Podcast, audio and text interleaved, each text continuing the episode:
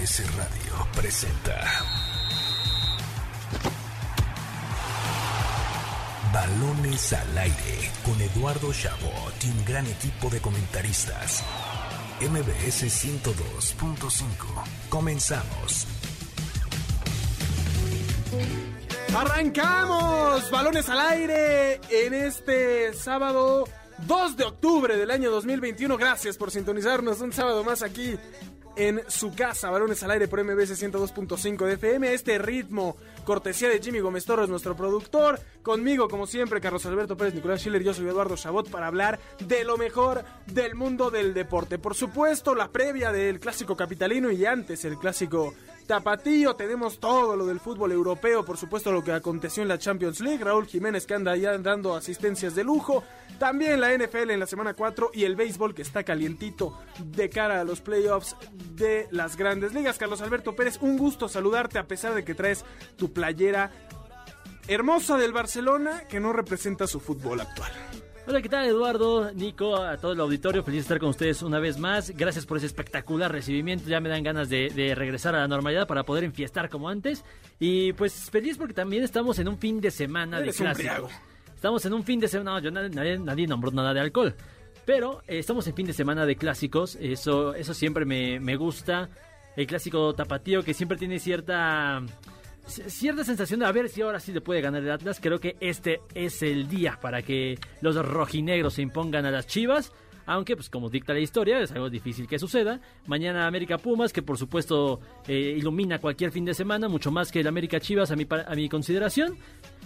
Y pues, ¿qué te puedo decir? Este fin de semana no corre Checo, siempre ese, eso, hay un vacío Sí, bueno, dentro de qué mí. bueno. Así pero- como Nico siempre mete lo de Argentina, tú metes lo del Checo, me parece fenomenal. Ahora presento con muchísimo amor a mi recién bronceado, tras haber ido a ver a Pumas Femenil, Nicolás Schiller, con todo el color que traes en tu rostro. Eduardo, no estás equivocado, no es bronceado. Sí fui a ver a Pumas Femenil, pero lo rojo es por el coraje que tengo, porque perdió el Monterrey contra Juárez. Eh, pero no, muy feliz como cada sábado Entendible. De, de estar en el mejor programa deportivo de la radio, lo sé yo, lo saben ustedes. Y sobre todo los quiero escuchar, porque tanto que le pegaron al Atleti, hoy le gana al Barça. Y es el único español que ganó en Champions. Entonces, yo solo lo dejo sobre la mesa. Estará difícil defenderse, Carlos. Vele pensando para el segundo bloque, Carlos, porque hay mucho, mucho que debatir, por supuesto, como mencionabas antes, tenemos todo lo que va a suceder en los clásicos aquí en México. Así que sin más preámbulo, comencemos. Balones al aire. El arranque con Carlos Alberto Pérez.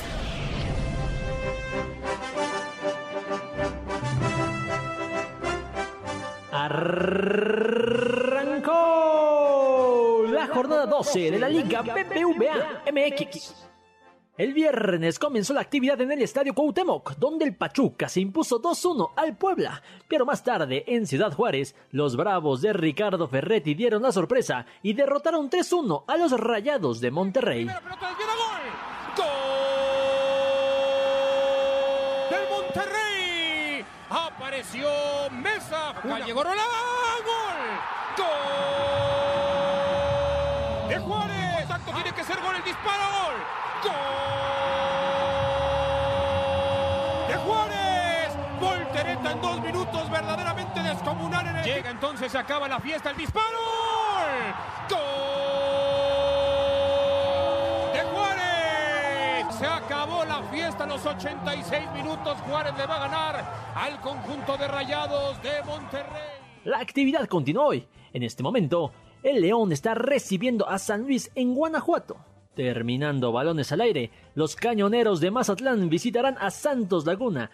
Y a las 9 de la noche, las Chivas y el Atlas vivirán una nueva edición del clásico tapatío en el Estadio Akron. La jornada 12 concluye el domingo con tres partidos. A las 5 de la tarde, el clásico capitalino tendrá una nueva edición en el Estadio Azteca. América contra Pumas. A las 7 de la noche, Tigres recibirá al Necaxa en el Volcán. Y finalmente en Tijuana, Cruz Azul visitará a los Solos a las 9 de la noche. Así, la fecha 12 del Grita México 2021 en balones al aire. Escuchábamos el arranque, cortesía de Carlos Alberto Pérez con ese estilo que nos enamora. Con lo que sucedió ayer, los goles, por supuesto, cortesía de TV Azteca. En este inicio de la jornada 12, después de una medio jornada 11 a mitad de semana donde subieron seis partidos, los demás pues ahí ven qué hacen después. Eh, en estos momentos León contra San Luis, dos expulsados, cero goles hasta el momento. Al medio tiempo les estaremos informando todo lo que suceda. Nicolás Schiller, esta noche tiene el Atlas una oportunidad de ganar un clásico por primera vez en mucho tiempo, como nunca antes la había tenido. Eh, coincido plenamente contigo, creo que si hay un clásico y como también lo mencionaba Carlos hace rato, para que el Atlas revierta esta eh, racha tan negativa que tiene ante Chivas, es esta noche. Creo que el, el punto en contra, por decirlo de alguna forma, es que Chivas es local y, eso puede llegar a pesar pero creo que es uno de los Atlas eh, más sólidos que hemos visto en el, en el, último tiempo. Los jugadores le creen el discurso a, a Diego Coca y Chivas eh, todo lo contrario, está metido eh, en un mar de, de, incertidumbre, aunque Jimmy nos quiera vender que porque le empataron al América ya es claro. el nuevo sí, Guardiola de México. Sin hacerle gol, se dieron el partido de la vida y ni gol le pusieron hacer al América. Y no que sean, después pierden con Querétaro. No sean sí, así sí, con Jimmy, no puede responder, por favor. No, no, no, no di, bueno. digo Jimmy, pero Jimmy es como el portavoz de la afición rojiblanca. Ah, eso es un hecho. Sí, sí, sí. Eh, ahora sí, el Atlas viene de perder con Puebla 1-0, cosa que me preocupa para los rojinegros, pero algo que es muy interesante porque hablamos mucho de los refuerzos ofensivos del Atlas y demás es la mejor defensa del torneo con solo 5 goles en contra. A ver si el rebaño, que además lleva 180 minutos sin poder hacer gol, puede romper esa sequía contra la mejor defensa. O sea, estadísticamente el Atlas tiene mucho a favor en este rubro, en este aspecto. Y sobre todo en este inicio de, de Liga MX, bueno, no sé si inicio, esta primera mitad de temporada. Inicio, vamos porque, a la jornada 12, por el amor de sí, Dios. Perdón, perdón, esta primera mitad de temporada porque históricamente ahí sí no tienen muy, muy buenos datos a favor. En específico porque las Chivas llevan seis victorias consecutivas contra, contra el Atlas. No, mátate el, el audio del sabías que de, de no, al rato. Es de, un adelanto, de... es no, un adelanto. No, esto, esto es, es para, para, que se queden, porque esto a mí me da a entender que históricamente el, eh, el Atlas, por muy buen ritmo con el que llegue, siempre se hace chiquito contra, contra el Guadalajara. Y es algo, pues, relativamente natural, normal. Claro, y, y en realidad, ¿sabes que Yo creo que es importante también ver, en el caso de que gane Atlas, el golpe que eso puede representar para Chivas, porque sin, fa sin, faltarle el respeto al equipo rojinegro, que ya hemos hablado bastante bien de ellos, pues hoy para Chivas perder un clásico contra Atlas sí es, o sea, una vergüenza, o sea, gigante, no es como solamente perdimos el clásico, es perdimos con el Atlas. Y por el otro lado, para Chivas puede ser justo eh, el, el, digamos, el... envío anímico. Sí, pero aprovechándote de un débil, ¿no? Como ahí viene mi rival que quiere hacer algo y de aquí me agarro para dar el salto y empezar a tener triunfos, Con, ¿no? Contra quienes sí se puede crecer. Exactamente, contra quienes sí se puede crecer. La veo difícil, confío en este Atlas y creo que la mayoría del país, sin menospreciar por supuesto al querido Guadalajara, quiere ver al Atlas ganar porque hace mucho no lo ven ganar un, un, clásico tapatío y al fin hay emoción sobre este clásico, ¿no? Y no digo porque antes no lo tuviera, pero sí era menor cuando veías al Atlas en el último lugar de la tabla claro. y Chivas tal vez unos encima, pero peleando nada. Y aquí no, aquí vemos al Atlas llegando como favorito y eso no lo podíamos decir hace años, Totalmente. ¿no? Eh, decías de Atlas que llega como visitante, ¿no? Que Chivas tiene a favor esa, esa localidad. El Atlas este torneo tiene cinco juegos sin perder de visita, ¿eh? Tres empates, dos victorias.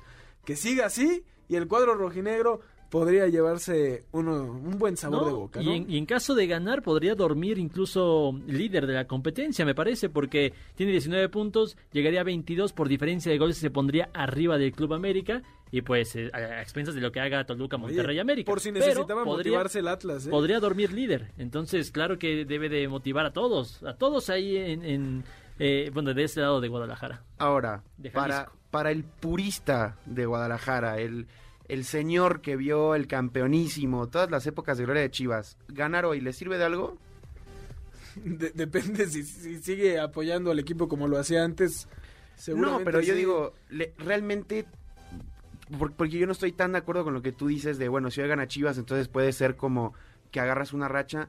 No, porque volvemos a lo mismo. Si, si hoy gana Chivas, dices, bueno, pues es lo mismo que haces seis clásicos.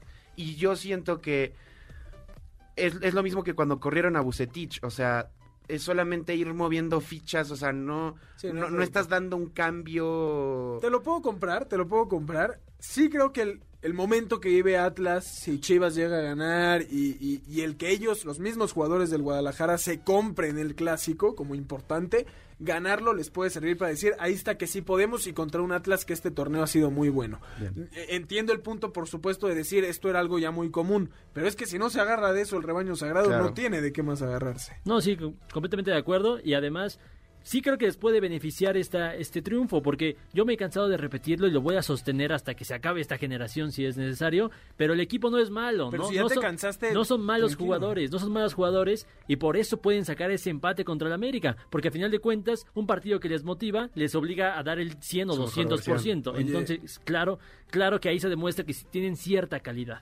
Una parte positiva de este clásico para México, 29 canteranos entre los dos equipos, 16 de Chivas, 13 de Atlas y 17 jugadores de Jalisco. O sea, ahora sí que muy clásico dato, eh. tapatío, ¿eh?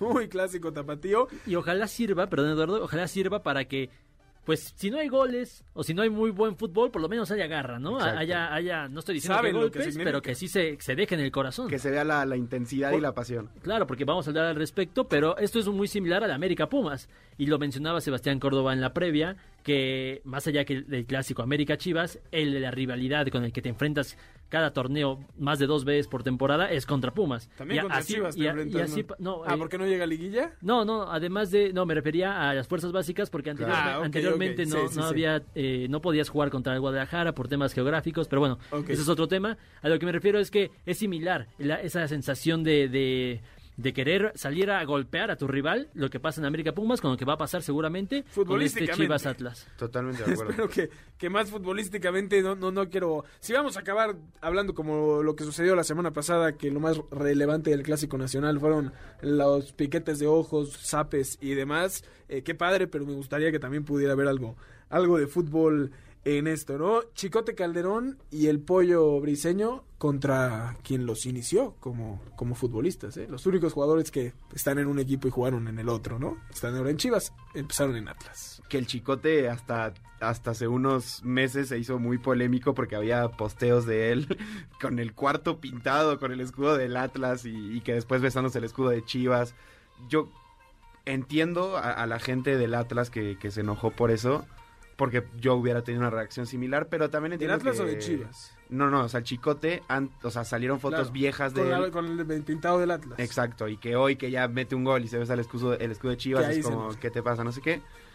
Eh, pero bueno, hoy el futbolista ya vive un poco más desentendido de eso. Algunos, no todos, porque yo creo que, como dice Carlos, y lo- el, con el dato que mencionabas tú de, de que muchos son de Jalisco y todo, yo creo que puede estar ahí viva esa parte de decir, creciste, no quiero decir, o bueno, quizás odiando puede ser muy fuerte, pero pues sí, con una Claro. rivalidad muy fuerte con, con el de enfrente. Ahora, no, no comparemos clásicos, ¿no? Porque eso se hace mucho y es odioso entre el regio y, y- y el tapatío. Pero ahora son muy distintos, porque el clásico regio es de futbolistas tal vez de mejor calidad, Claro. pero que tal vez no tienen tanta identificación con lo que sucede, ¿no? Tienen que ir aprendiendo, ¿no? Sí, sí, O- sí. Hoy en día ves a Funes Mori que lleva siete años en el equipo y sí lo siente, pero no es que lo vivió como decía Carlos, ¿no? El de Jalisco, el tapatío, sí tiene esa sensación porque son muchos futbolistas que han vivido toda su vida con este, con Y- este derby. Y fíjate que hace poco pensé eso y dije, dime un jugador de Tigres, o sea, representativo de Nuevo León. No, es muy difícil que se te ocurra uno. Alan sí. Pulido. No, no, No, actual. por favor. Actual o en general. En general, porque actual podrías decir, este... El Chaca y porque. Pero tiene en inicios rayados. Monterrey, claro. Sí, claro. Eh, Sí, des- no- dice Jimmy desde producción que Tomás Boy. Ah, Te la pago, Claro. pero, pero ¿Hace mira hace, cuánto? hace cuánto te tienes que remontar. O sea, Rayados yo te puedo decir Aldo de Nigris, el cabrito arellano, que, Que son también, más cercanos a lo nuestro. Aldo también era de Tigres. Era de ¿eh? Tigres, pero bueno, se lo, se lo puede ¿Cómo llevaste más. la plática? Ver, yo ¿qué yo le di pie, yo le di pie a No, que no, se lo a, a lo que quería decir con esto es que es justamente el atractivo de... Tienes Atlas, que es la academia del fútbol mexicano, y Chivas, que es esto de 100% mexicanos. Entonces sí tienen mucho esto más de decir, pues realmente se está jugando el orgullo tapatío ahí. O sea, Claro. como lo que tú decías, quizás en el regio se puede desentender más eso, porque hay mucho más extranjero y... Estoy completamente de acuerdo con lo de Nico. Lo que sí me parece absurdo es que haya sacado al Monterrey a conversación y no haya vuelto a decir que perdieron contra Juárez. Mira, como sabe que al Empecé rato tiene, al rato tiene que defender al Barça y está agarrándose lo que puede para regresártela, Nico. No le hagas caso. No, Es que yo no entiendo, Eh, yo no entiendo por qué creen que le estoy tirando a Monterrey. Es una nota sorpresiva un porque debió, debió, debió ganar, debió ganarle por plantilla, ¿Quieres- por momento. ¿Quieres que quitemos de la escaleta el América Pumas y hablamos del Monterrey Juárez? No, me sorprende, estoy diciendo que me sorprende Ah, que. Nico haya sacado a Monterrey sin decir lo que pasó hace un Pero día. si arranqué diciendo que estaba rojo, no por asolearme, sino por la derrota. Exacto, por favor, Carlos, atención, mejor, mejor dime algo. La semana pasada hablábamos de quién era el líder del rebaño, ¿no? Que le costaba tener un, un líder que saliera a hablar previo al Clásico Nacional y demás. Futbolísticamente, yo le doy ese rol de líder a Alexis Vega, que me parece que en el Clásico Nacional fue el único, no sé si el único, pero el que más se puso los pantalones y dijo hay que ganar esto y hay que proponer y hay que tratar de hacer algo. Le faltaron variantes, se el conejo Bri- Brizuela y demás, pero me parece que está teniendo un rol que es, que es, que es bueno para las chivas y es bueno para el fútbol mexicano. Claro, es clave. Es, eh, es el líder porque es el mejor jugador de, de las Chivas. Es el mejor jugador que existe en Guadalajara en este momento, en Jalisco. Entonces, claro que debe, debía asumir ese rol y me parece que lo está haciendo extraordinario. Son ese tipo de, de cosas, de acciones, de, de intensidad, de actitud, las que te pueden llevar a dar el salto a otro fútbol, digamos, de- de mayor eh, envergadura. Carlos, ¿quién gana el clásico tapatío? Yo creo que se va a llevar el Guadalajara. Yo creo que La historia Me- sobre me- la actualidad. Sí, me, me decepcionó que eh, el Atlas perdiera 1-0 contra el Puebla, con un jugador más el Atlas. Que viene de perder el pueblo ayer también. Sí, claro. Entonces, eh, vaya, siento que se, se le complican los equipos grandes al, al Guadalajara, no por el Puebla, sino porque, porque vienen las Chivas. Al Atlas. Al Atlas, perdón. Sí, sí, sí, puede ser. Nico.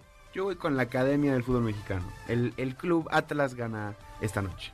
Y yo voy a ir con el empate, no solo para mediar acá, sino porque Chivas lleva sin hacer gol dos partidos. El Atlas tiene muy buena defensa, pero le va a costar muchísimo hacer gol. Y espero que no, espero estar equivocado y que la próxima semana digan, Eddie, qué mal opinaste porque no tuvo nada que ver. Un 0-0 no me sorprendería en lo absoluto, pero espero que no sea así. Si va a ser empate, que sea con goles. sí va a ser empate que sea con goles. Espero que sí, pero, pero, pero a veces me cuesta confiar en estas chivas para anotar y al Atlas frente a los equipos grandes, como decía Carlos. Mañana el América frente a los Pumas, decía Carlos que quizás una rivalidad mm, no más grande, pero quizás más dura que tienen estos dos equipos que, que contra las Chivas.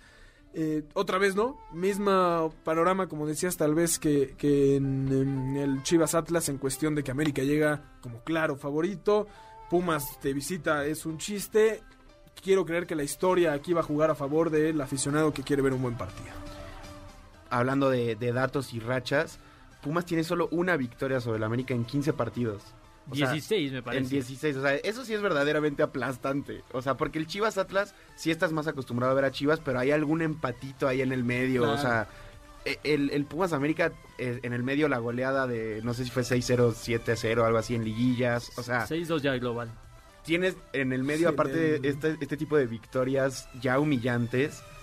Que, que sí, o sea, la historia sí no pinta nada a favor para Pumas No. y el presente. O sea, Todo, o sea, Pasado, presente ni futuro. ¿de qué- Sí. a, a qué se agarra Pumas? Porque tengo aquí unas estadísticas que voy a decir en unos minutos, pero antes quiero saber de qué se agarra Pumas para poder ganar mañana. No. Que he pedido una disculpa, yo ofrezco una disculpa a Lilini, que yo creí que la semana pasada iba, iba a caer, iba a ser goleado y por ende iba a perder su puesto y al final lo hizo, lo hizo muy bien, empata cero con Tigres, hace un buen partido y, y, y ahora sí se ganó mis respetos. El señor Lilini, al quien siempre ha apoyado, por cierto. Eh, sí, respondiendo a tu pregunta, yo creo que Pumas no se va a agarrar, no se está agarrando de nada para una victoria, se está agarrando de su garra para sacar un empate, ni siquiera, ni siquiera una victoria, porque lo mencionaba eh, Nico el dato, y es que sí, son 16 partidos, sin una victoria en 16 partidos, pero en ese intervalo hay 7 empates. Entonces, vaya, ese, ese es el verdadero argumento de estos Pumas, sacar el empate en el Estadio Azteca, donde el América no ha perdido en el torneo. Vamos, vamos a seguir dándole con todo a Pumas en la estadística. Una victoria en 15 partidos. Deja contra el América. De los últimos 15 partidos, en general. ha ganado uno y no lo hace desde el 22 de agosto, jornada 6 contra el Puebla, que por cierto, la única victoria que tiene en el torneo. Cinco clásicos sin poderle ganar a, a la América, una derrota y cuatro empates. Eh, Pumas no gana de visita desde la jornada 14 del torneo pasado, el 9 de abril contra el Necaxa. O sea, yo no veo Pumas una estadística que me ayude. El América tiene nueve juegos sin perder en casa, eh, 472 minutos sin recibir gol. O Yo sea, tengo una, yo tengo una que podría ilusionar Por favor, al- al, porque aficionado no- felino. por favor, ilusionalo. Y es muy poca, pero es una, y es que el América lleva tres partidos sin ganar. Eso es cierto. Está en un mal momento, lo mencionaba Sebastián Córdoba en, en conferencia de prensa. Tenemos una racha negativa de resultados y su racha negativa es tener dos empates y una derrota. Eso te iba a decir, dos son empates, o sea, fue sumando en su racha negativa. Y, y sí, sí, sí, claro, por supuesto. Entonces, me parece que a eso se podría ligeramente agarrar el, eh, bueno, la afición de, de los Pumas, el propio Lilini. Claramente el América está padeciendo en, en formas, además de resultados, porque tampoco ha sido amplio dominador de sus, de sus respectivos encuentros, aunque sí creo que, pues vaya, en el plano general fue superior a Chivas, fue superior a- Pachuca, pero no mereció ganar tampoco. No, vaya, el, el- el empate y la derrota fue justa.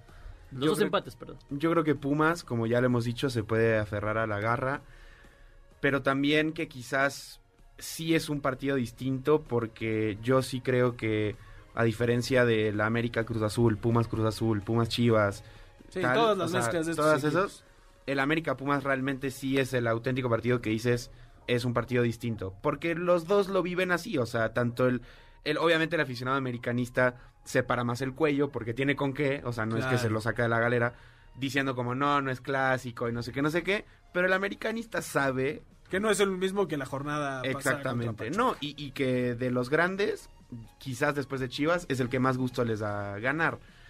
Ahora, Y es lo mismo para Pumas también, entonces creo que eso puede ser Pumas se puede agarrar de que, digamos, no tiene nada que perder, entre comillas, porque todos están esperando la derrota de los universitarios, ¿no? O sea, Sí. mañana Pumas saca los tres puntos y con eso tiene ya para el torneo completo, ¿eh? Pu- Pumas sabe que mañana se juega todo. Sí, no, completamente.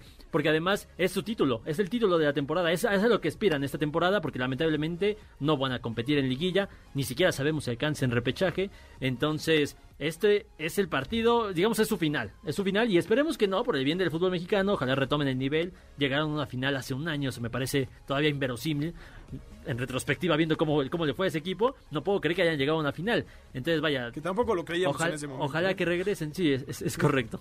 Entonces, me parece que ese es el, el partido de la temporada para ellos y para el América es, la verdad, uno más rumbo al, al reto al reto grande de, Sol- de Solari, porque sabemos que la liguilla es el verdadero Sí, torneo que se le pero complicó. no es uno más. No pasa Es nada justo si lo que dijo Nico. Es que no O sea, pasa nada si pierde. Pero o sea, yo no, ¿cómo O sea, crees? en temas generales, digamos, en búsqueda del título, te entiendo, ¿no? Pero, Pero- sí pasa más que si pierden con ¿Qué Pachuca. pasa? ¿Qué pasa si pierde? yo creo que tendría el mismo ¿Peso? Pues, o sea, o, o repercusión que si hoy pierde Chivas. O sea, porque volvemos a lo mismo, es una victoria en 16 partidos y te viene ganar, te vienen a ganar a ti Solari. Y en el o momento... sea, por lo y en menos el- mediáticamente. Azteca. Sí, y en que el en un estadio en el que no has perdido, un rival que es penúltimo, que tiene una victoria, que no gana hace años, ¿te gana mañana? O sea, claro que sería una vergüenza. Y eso no habla muy bien de Pumas, pero sería una vergüenza. Pero más allá de esa derrota, nadie va a pedir la, la cabeza de Ah, no. Solari. no, bueno, no, no, bueno, no, no, obvio. tampoco. El América no se baja para ser candidato al título. Lo entiendo, lo entiendo, pero la crítica hacia el América va a ser mucho peor que si le ganan en un año unos Pumas más poderosos. Sí. O sea, Sí, mañana... como si hubiera pasado en la temporada que Pumas llegó a la final. Totalmente. Que ¿Quién de hecho estuvo cerca de, de que sea así, pero no. Bueno, todavía hubo también un torneo que América ve muy bien, Pumas mal y empatan 0-0 en el primer partido de, de Nico Castillo. Ah, correcto, en CU. En, en CU, ¿no? Eh, Nico, ¿quién gana? Ahora sí. Es que para mí va a haber empate. Ok. ¿0-0? No, Dámelo con con goles. goles, sí. Mm, Regálame un Si me lo das en 2-2 te lo compro, menos no. 2-2. Ok, me gusta. 2-2.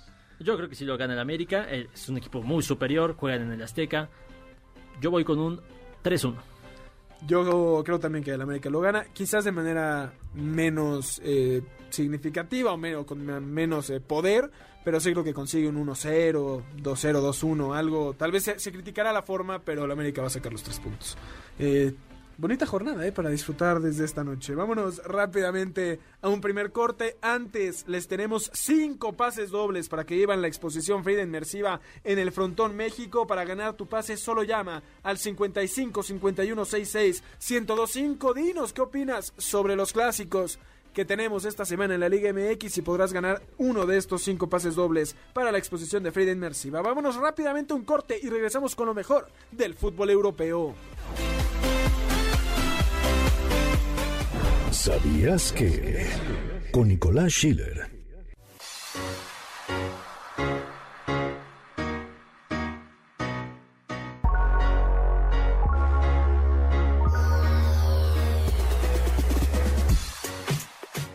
Horas se disputará una nueva edición del clásico más antiguo del fútbol mexicano. El clásico tapatío se ha jugado 60 veces desde la creación de los torneos cortos y Chivas ha ganado en 24 ocasiones por 17 de Atlas y 19 empates. Sin embargo, en los últimos 10 años el rebaño sagrado ha ganado en 13 ocasiones y han habido más empates que victorias de los rojinegros.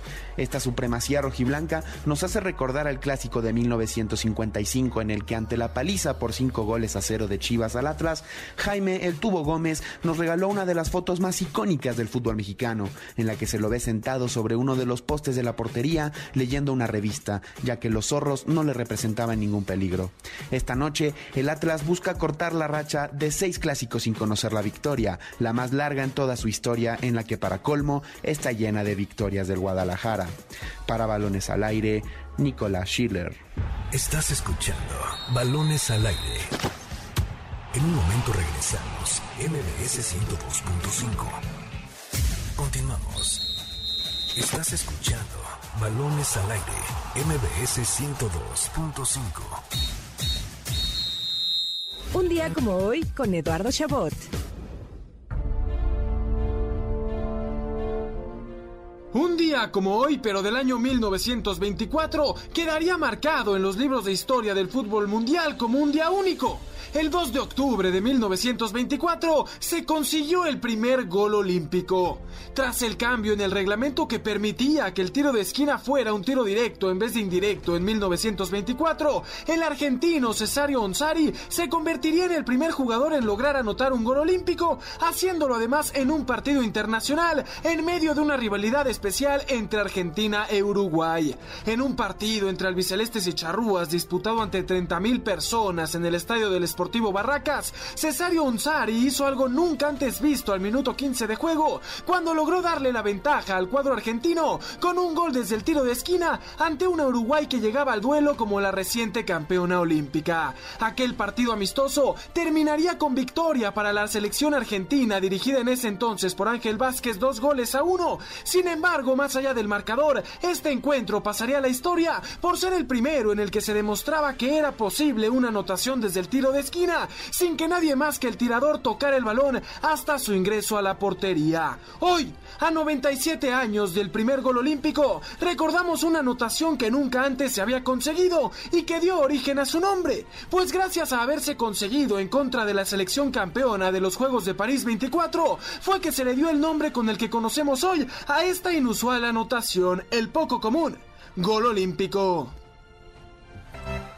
Estamos de vuelta en Balones al Aire por MBS 102.5 de FM. Yo soy Eduardo Chabot. Me acompañan como cada sábado Nicolás Schiller y Carlos Alberto Pérez para hablar ahora del fútbol europeo. Mucho que sucedió hoy. Empecemos con lo tranquilito, ¿no? La Juventus que le gana el derby de Turín al Torino, 1-0. Al fin despierta la Juve. Eh, las dos Más o menos, asistencias más o menos. ah, a medio. Este, las dos asistencias de Raúl Jiménez con el Wolverhampton que empieza a despertar, que además va a poder jugar con México, eso es un gusto tremendo. Es que es increíble, Raúl Jiménez. A mí me encanta ese delantero. Es que es, es el ataque del Wolverhampton. Y lo es para el ataque de la selección mexicana con Sí, el Tata Martino. Porque lamentablemente Adama Traoré ha perdido ese punch que había tenido cuando desapareció Raúl, ¿no? Claro. Eh, decíamos el Chelsea que gana, el United que sin Cristiano Ronaldo como titular empata, con el Everton. 200 partidos de Premier League para Cristiano Ronaldo. Ay, mira, ya- se había quedado corto, ¿eh? Sí, le, le faltaba poquito. Sí. Eh, para mañana, antes de entrar a la gran pregunta de hoy, para mañana tenemos, como decía Nico, fuera del aire, el Boca River, para la gente que no se lo pierda. Y por supuesto, Liverpool-Manchester City, un duelazo en la Premier League. Ahora sí, vámonos con lo más relevante de hoy, Nico, que es la victoria de tu Atleti, del Cholo Simeone, que despertó para ponerle un jaque mate al pobre Barcelona, diré B, porque ya parece de segunda división. Yo solo voy a decir que llevaba de dos sábados escuchando que si el Cholo, que si el Atleti, que no sé cuánto. Y entre semanas es el único equipo español que gana en Champions League. A lo Cholo, eh, con un penal al 95 creo. Sí, sí, y ganaron Y- en liga también la semana pasada con, cuando se agregaron como 27 minutos. pues sí. No, pero déjalo, déjalo, a ver que termine, Sí, sí, que sí. termine su discurso, Mira. El, el- el Cholo no, no es responsable de que si se pierden 10 minutos, oye, se compensan 10 minutos. Claro, pero a ver, yo lo que no entiendo es ¿por qué, por qué le, le duele a, a Nicolás Schiller que se hable mal del Atlético cuando estaba haciendo mal las cosas? No, a mí no me duele. Yo O lo sea, que no si, hoy gana, metido, si hoy gana, Nico. se aplaude. es pero- que yo les dije, él yo, seguía sin hacer gol. por supuesto, yo lo que les dije fue que pa- se me hacía un poco apresurada su crítica si llevaba un partido de Champions y lo de la liga sí era más entendible. Pero aún así el Atleti estaba tercero, o sea, se me hacía un poco a tres puntos del Madrid. Mira, se me hacía un poco excesivo este golpeteo a- al Atlético. Me voy a defender con dos partes. Una, eh, critiqué que el Atlético de Madrid en Liga, siendo tan favorito, no pudiera ganar y que seguía, afirmé que seguía siendo el máximo candidato al título. Y, y, eh, vamos a hacer la connotación, perdió contra el, contra el Deportivo a la vez. O sea, no perdió contra... eh, Sí, correcto. Y segundo punto, a mi favor, que ya no es tanto en lo del Atleti, yo les dije, qué padre que la Liga Española esté así de cerrada, pero al fútbol español esto le va a hacer mucho daño en temas internacionales. Y ahí está el Atleti sufriendo, pero consiguiendo la victoria, te lo compro con el Milan, y los demás equipos españoles que fueron ahí a comer tierra en Champions League. en Champions League y pensé que iba, iba a mencionar Nico porque dos españoles ganaron entre semana, uno fue el Atlético de Madrid y el otro, en la Europa League, el Real Betis Balompié. Al Sí. Ay, tus dos Al equipos, tus dos equipos de- se enfrentaron, se enfrentaron, pero Qué ganó, complicado. ganó al que quiero más, que es al Betis, entonces está todo bien. Ah, me gustó. A mí me encanta porque estamos dejando de hablar de Fútbol Club Barcelona y eso me, me, me- me No, vámonos, qué bueno que llevas el tema para allá, Carlos. Así me gusta cuando nos guías de repente. Eh, ¿Qué pasa, eh? Co- Como que ya estás preparando para el fútbol de la segunda división española. Oye, Mira, no sorprende. No- nos preparamos para ver al, al Barça en la Europa League. no, no, no, te estás viendo muy buena onda. Este Barça Sí. va a competir por la Conference League Por hasta la, Conference última jornada. Y... No, no, no, pero yo digo ahor- ahorita está Champions. o Sí, sea, claro. No, no esta Champions va a quedar en último de grupo y se va a ver eliminado. o Ok, sea, puede ser, puede ser. No veo ni por dónde. Sí, eh, miren, es complicado, obviamente, la situación que, está, que, que atraviesa el Barça es muy difícil, lo dice Piqué, estamos sufriendo y la verdad es que más allá de esta de- derrota contra el Atlético, que en el papel algo vergonzoso para el Barça, Y es lo normal. 3-0 con Espera, el espera, Benfica. ¿eh? Espera, espera. Esta derrota contra el Atlético de Madrid, dentro de lo que cabe, es normal, muy vergonzoso para el Barça, pero la que debe preocupar es el baile que le puso el Benfica en Champions League eh, eh, a mitad de semana. Porque, y este es, es algo que me confunde un poquito. eh, Obviamente hay gente matando a Kuman, eh, bueno, en, en sentido figurado, por supuesto, criticando, eh, porque el los planteamientos se le desmoronan al, al segundo en que le- les hacen gol. Y así pasó contra el Benfica y así pasó contra el Atlético de Madrid, les hacen dos goles igualitos y no sabe mantener un buen ritmo futbolístico. Sin embargo, creo que tienen jugadores para poder jugar mucho mejor de lo que está haciendo Ronald Koeman. Por eso la gente no entiende que no hayan prescindido de sus servicios. Entonces ahí, bueno, está la cuestión monetaria, eh, la cláusula de rescisión de Ronald Koeman es de 12 millones de euros, 12 millones de euros hoy para el Barça es una auténtica fortuna, Sí. entonces claramente de esa forma no va a llegar esa, esa rescisión, pero Respondiendo a su pregunta si el Barça va a competir en Europa League, en Conference League para la próxima temporada, yo creo que no, yo creo que este equipo puede salvar la temporada, no con títulos por supuesto, sino metiéndose, compitiendo, con orden atrás.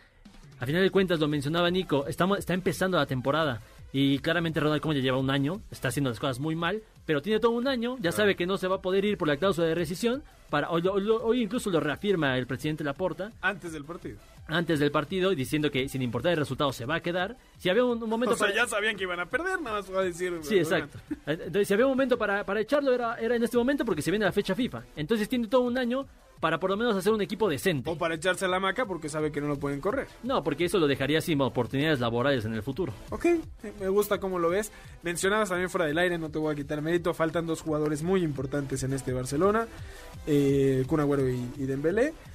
Esperemos pronto regresen al equipo. Antes de que comenzara la temporada, Nico, yo recuerdo a Carlos diciendo. Sí, se fue Messi y demás, pero línea por línea, o sea, es como con las chivas, línea Sí. por línea tiene con, con qué defenderse. Eh, concuerdo con Carlos más en lo del Barcelona que, que en lo de las chivas. Eh, sí, estoy de acuerdo en que no están mostrando el fútbol que esperarías con este con esta plantilla, más allá de los problemas que tiene. El, el tema aquí es, si Kuman no es capaz de dar un buen fútbol con la plantilla que tiene, que es buenísima, no es el Barça espectacular, ni está para ganar el título de Liga, ni la Champions, mucho menos. Pero es una muy buena plantilla y no la pueden correr, están metidos eh, eh, en, una, en una caja sin salida. Muy, muy complicado el panorama para el Barça en ese aspecto. Totalmente de acuerdo y y lo pensaba, yo, yo no sabía eso de la cláusula, o sea, yo pensé que si ellos decían mañana te vas, te vas, no sabía que no, porque había pensado, bueno, puedes traerte a alguien, quizás un Xavi o algo así, pero bueno, Xavi también está en posición de decir, oye, pues yo también merezco un buen sueldo porque estoy agarrando papas calientes, o Y sea... ni siquiera sé si Xavi eh, eh, aceptaría, o sea, Carlos yo creo que me va a decir que sí, que la identidad y el poder salvar al Barça. Yo no sé si, si Xavi quisiera decir, pues mi primera experiencia como técnico fuera de, de Qatar Sí. eh, y con el Barcelona va a ser ahorita en este preciso momento. No sé si agarraría este... Porque este e- ese es un tema también interesante. O sea, obviamente hace hasta hace un año el Barcelona es ese club que todo el mundo quiere agarrar. Pero hoy en particular no sé si muchos tengan los pantalones. Obviamente Claro. sigue siendo atractivo, pero creo que el contexto de que sí Lo que, es una papa caliente, pues no sé quién la agarre. O sea, Lo que quiere la afición del Barcelona, el, el consenso que hay en Cataluña en general, es por lo menos que el Barça muestre cierta identidad de lo que los hizo alguna vez grandes. No, no, si quieres no ponte a pelear un título, la liga que claro que debería ser así, Cantera. pelear, eh, tirar de la cantera por supuesto, pero regresar a la esencia que por eh, algún día te hizo el equipo más grande del mundo. Eso es lo que necesita la afición del Barça en este momento y el indicado para hacerlo es Xavi. Pero pues tenemos este gran inconveniente. económico. Que ojo, eh, no viene solo de eh, tu presidente ahorita, de Laporta, ¿no? Viene desde Bartomeu y todo el despapalle que se armó económicamente desde hace años y que lo fue sumando y sumando hasta que esto se derrumbó de manera caótica. Eh, preocupante lo, lo del Barça. Sí creo que hay salidas, sí creo que, que tiene por dónde moverse, pero, pero le va a costar, ¿no? Y creo que el Barça verse... Vam- Perdón. Vamos a ver cómo llega lo que mencionabas con Dembélé y con Agüero, porque entre semana, si algo padeció el Barça fue gol, Luke de Jong falla, dos jugada- ju- jugadas eh, increíblemente sencillas, tres si le quieres, te quieres ver un poquito más estricto. Entonces, a pesar de que Sergio Agüero llegó como un jugador como ya en el, no en el borde del retiro, pero vaya, no en su mejor momento, claramente es superior en nivel, en jerarquía, en lo que quieras a, a Luke de Jong. Y además tienes a Dembélé que fue clave la temporada pasada, creo que sí va a subir, tener un, una upgrade. Por lo menos más calidad. Por lo menos, como, por lo menos que, perdón, más herramientas. más herramientas, va, va a competir más, no lo descarten eh, de, de pelear, por lo menos ofrecer partidos interesantes. Yo, yo confío de alguna forma en que este equipo puede sacar ciertas cosas adelante. Sí, sí, sí. Yo también creo que puede tal vez clasificarse a la Conference League, Nico. Confío plenamente. Qué complicado, ¿no? Para el aficionado del Barcelona tan acostumbrado a tanta gloria, de repente tener que enfrentarse a esta, a esta situación que, digamos, se, se propiciaron ellos mismos. Se veía venir desde hace un tiempo toda la, salida, la, no salida de Messi del año pasado y demás. Pero bueno, eh, ahí está el tema de una crisis económica en un equipo en un equipo grande y que esto te- también te muestra, y creo que ya lo hemos dicho en otras ocasiones, cómo se está moviendo el fútbol. Porque de repente tenías estos grandes equipos que es comprado por los socios, que dependen del dinero de los socios, digamos abonados para los, los Sí, sí, sí. mexicanos, eh, que son parte del club. Y ahora cómo compites cuando te pueden pasar estas cosas, cuando tienes a los jeques y a tanto dueño multimillonario de diferente equipo, al cual no le importa gastar lo que sea, incluso romper el fair play fin- financiero. Eh, creo que eso va a ser un parteaguas en el fútbol internacional, a menos que se logre poner un tope real. Que debería ser así. Que debería de ser así. Bueno, es que nada más hubo un cambio de, de equipos, porque antes, aunque no era de la misma forma tan marcada, los dueños de ese pues, de ese balón, digamos, en forma de dinero, era el Real Madrid y el Fútbol Club Barcelona. Lo- Pero no la era por- cantidad claro. de dinero que Pero era mucho más válido, pensando que, ya siendo muy, muy puritano yo, que el fútbol es del aficionado, que son ellos los que están tra- teniendo ese esa posibilidad, ¿no? Claro. Ya cuando viene gente con ingresos que además no tiene nada que ver con el fútbol, que se supone que no podrías utilizarlos, y si lo haces y tienes acuerdos para seguir trayendo y no entiendes cómo el Paris Saint Germain no ha recibido un castigo en estos últimos años, o bueno, lo va a recibir en 2024 porque tienen ahí un, Después del Mundial. después Sí, del Mundial de Qatar, asqueroso, porque tienen ahí un, acuerdo. Es complicado para los demás equipos co- competir así, ¿no? En esta realidad del fútbol. Coincido. Sin embargo, por suerte podemos ver en el medio un Sevilla, ¿no? Que mm, quizás no es el primer el equipo que se te viene a la mente para ganar la liga, pero hoy pues sí es un contendiente serio, o sea, no, no lo puedes dejar de lado. Que es la parte atractiva. La Liga Española será atractiva para el que quiere ver quién va a ser campeón en una temporada Claro. que puede haber más competencia. Y al final del día yo creo que el Barça, volviendo un poco al, al Barcelona, tiene la respuesta y es lo bueno de ser un club como lo es el Barcelona con una identidad tan marcada este el trabajar la cantera la masía lo que tú quieras y sobre todo con un estilo muy particular porque no o sea no no no es algo que esté en el aire el decir eh, eh, los nombres de Cruyff y de Guardiola en Barcelona es una línea que Claro. sigue el club y a ver hoy puedes tener no- porque realmente ponte a pensar el sextete y lo que tú quieras obviamente podrías tener un Dani, un Dani Alves lo que tú quieras pero a ver Messi Piqué Iniesta Xavi Busquets son nombres que salieron de casa o sea la respuesta la tienes ahí El nada más le tienes que dar un buen cerebro Claro. que hoy con Kuman no lo tienen Claro, el tema identidad y que además siempre han querido diferenciarse así del, del Real Madrid, ¿no? El Real Madrid compra y el Barcelona forma. y que no está mal ninguna de las dos No, ¿eh? para nada. De hecho, pues eh, eh, Beckham iba a ser comprado por el por el Barcelona y hay un poco de novatez por parte de esa directiva hace que, que el Real Madrid se lo, se lo gane y no iba a estar mal para el Barcelona tampoco comprar. Y pasó al revés con Ronaldinho en su momento. Y pasó al revés con Ronaldinho.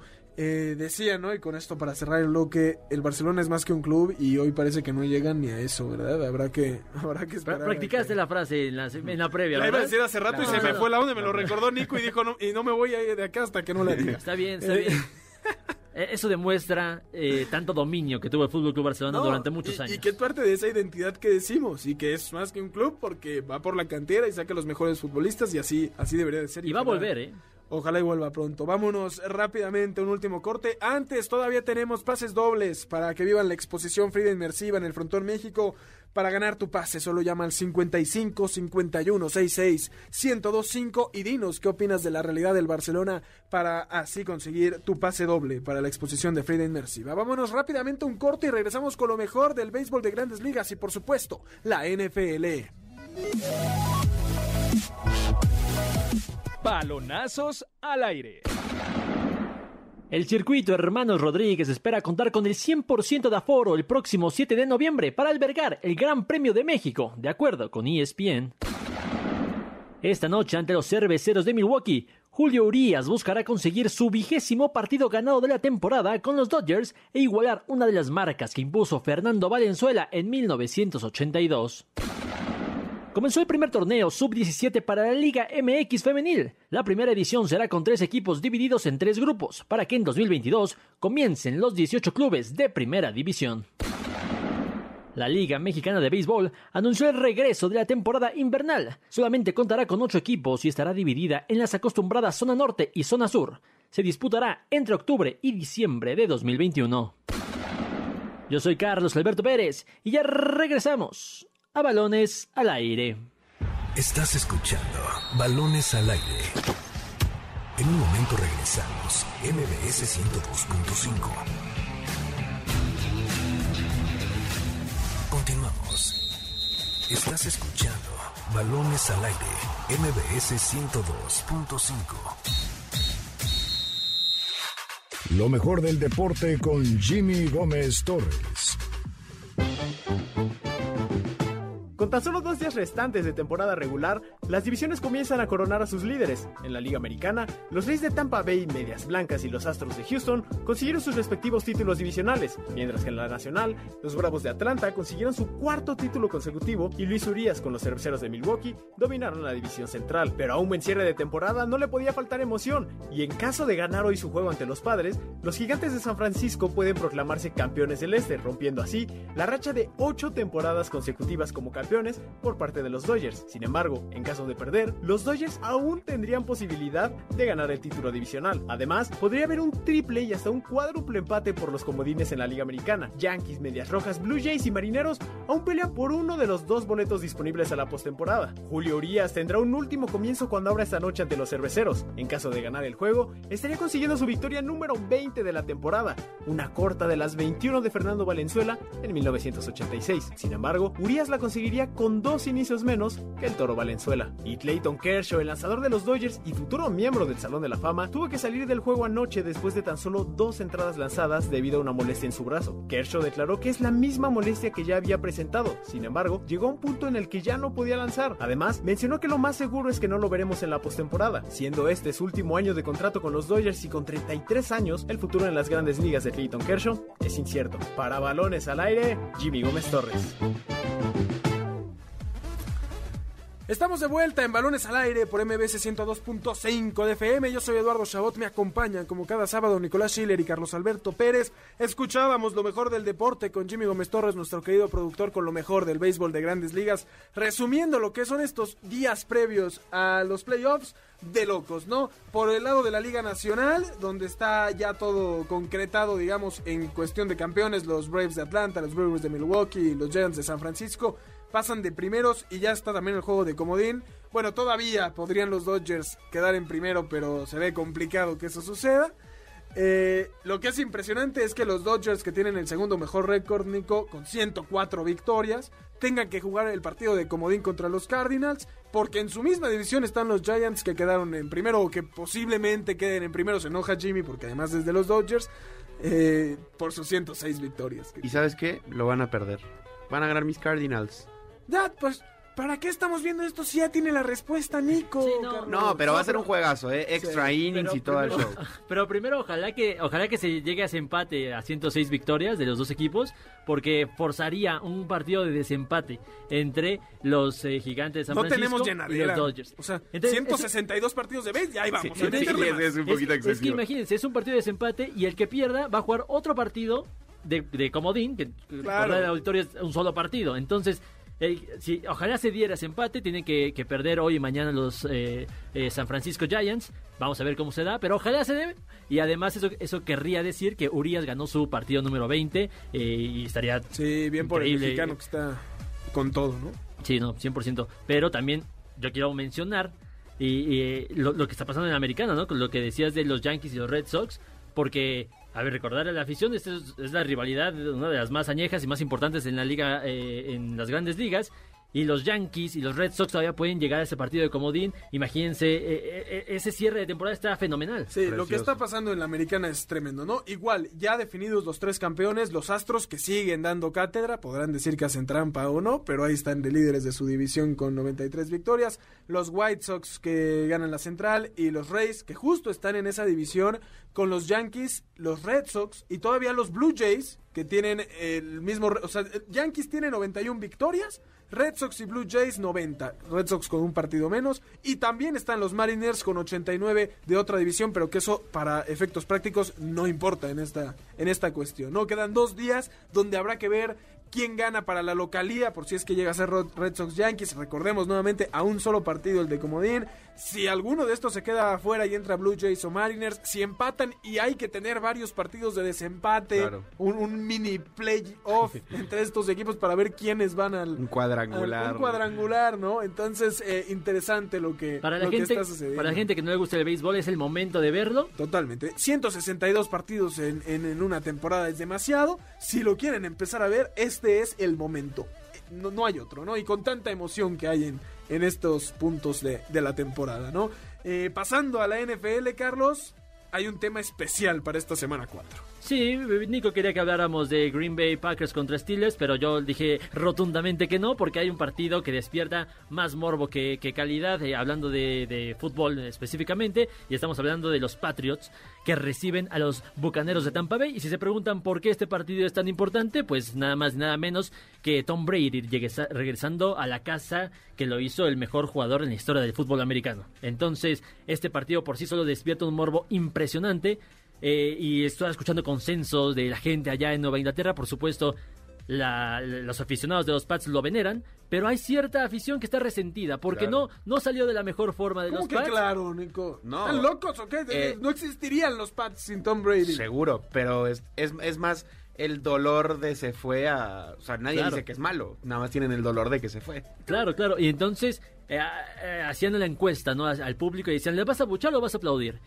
Así, eh, a resumidas cuentas, un 70% lo va a aplaudir como debería de ser, pero un 30% le guarda ahí cierto rencorcito al mejor jugador que han tenido en su historia. Y por el otro lado, pues tenemos a Bill Belichick en los Pats, que no, no atraviesa un muy buen momento el equipo, con Mac Jones ahí como coreback que está eh, padeciendo mucho, con muchas dudas, pero quiere demostrar que, que los Patriots no eran, no eran Tom Brady, eran Bill Belichick y lo que podía hacer con el equipo, algo que va a ser francamente muy difícil que suceda, porque estamos hablando del mejor equipo, el, el- el vigente campeón de la NFL, los Tampa Bay Buccaneers. Sí, ya, ya demostró que no es así, lamentablemente.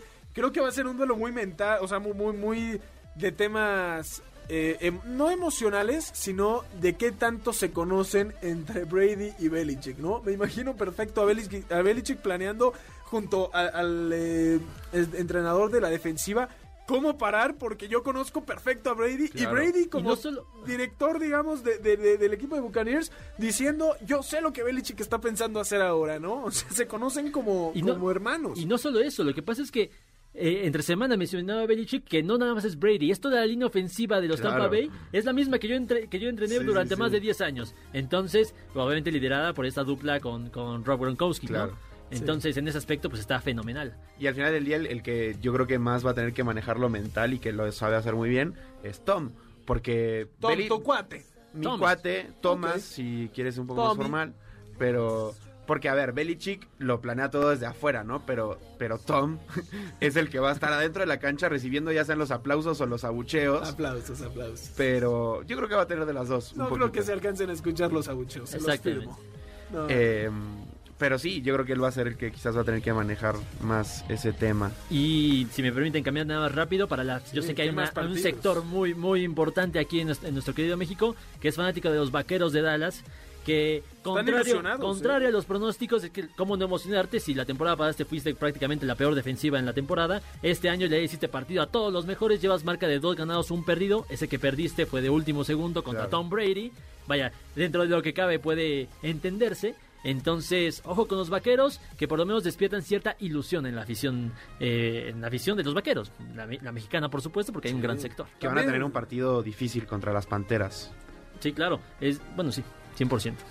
Las Panteras, les puedo decir Panthers, ¿no? Porque si no llego con los Browns y ya no sé qué hacer, pero no les voy a decir los cafés porque no se llaman Browns por eso.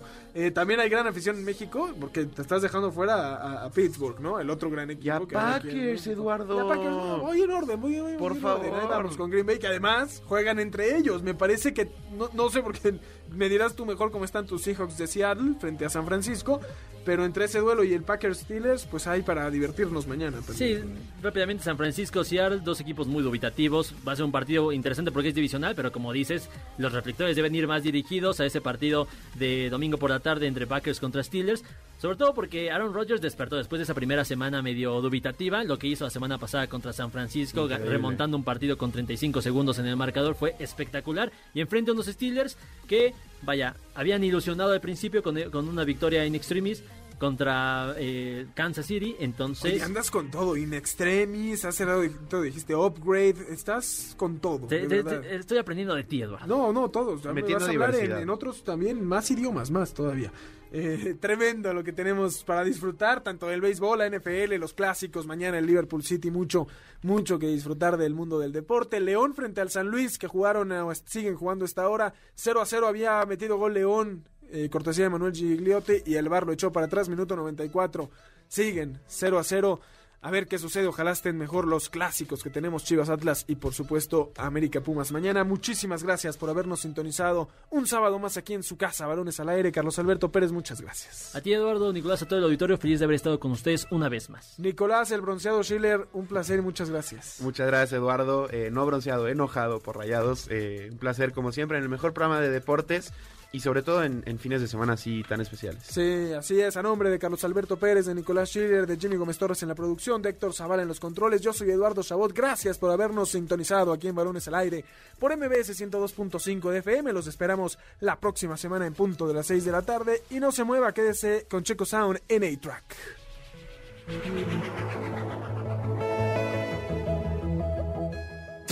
MBS Radio presentó Balones al Aire. Con Eduardo Chabot y su equipo de comentaristas. Nos escuchamos el próximo sábado a la misma hora. MBS 102.5.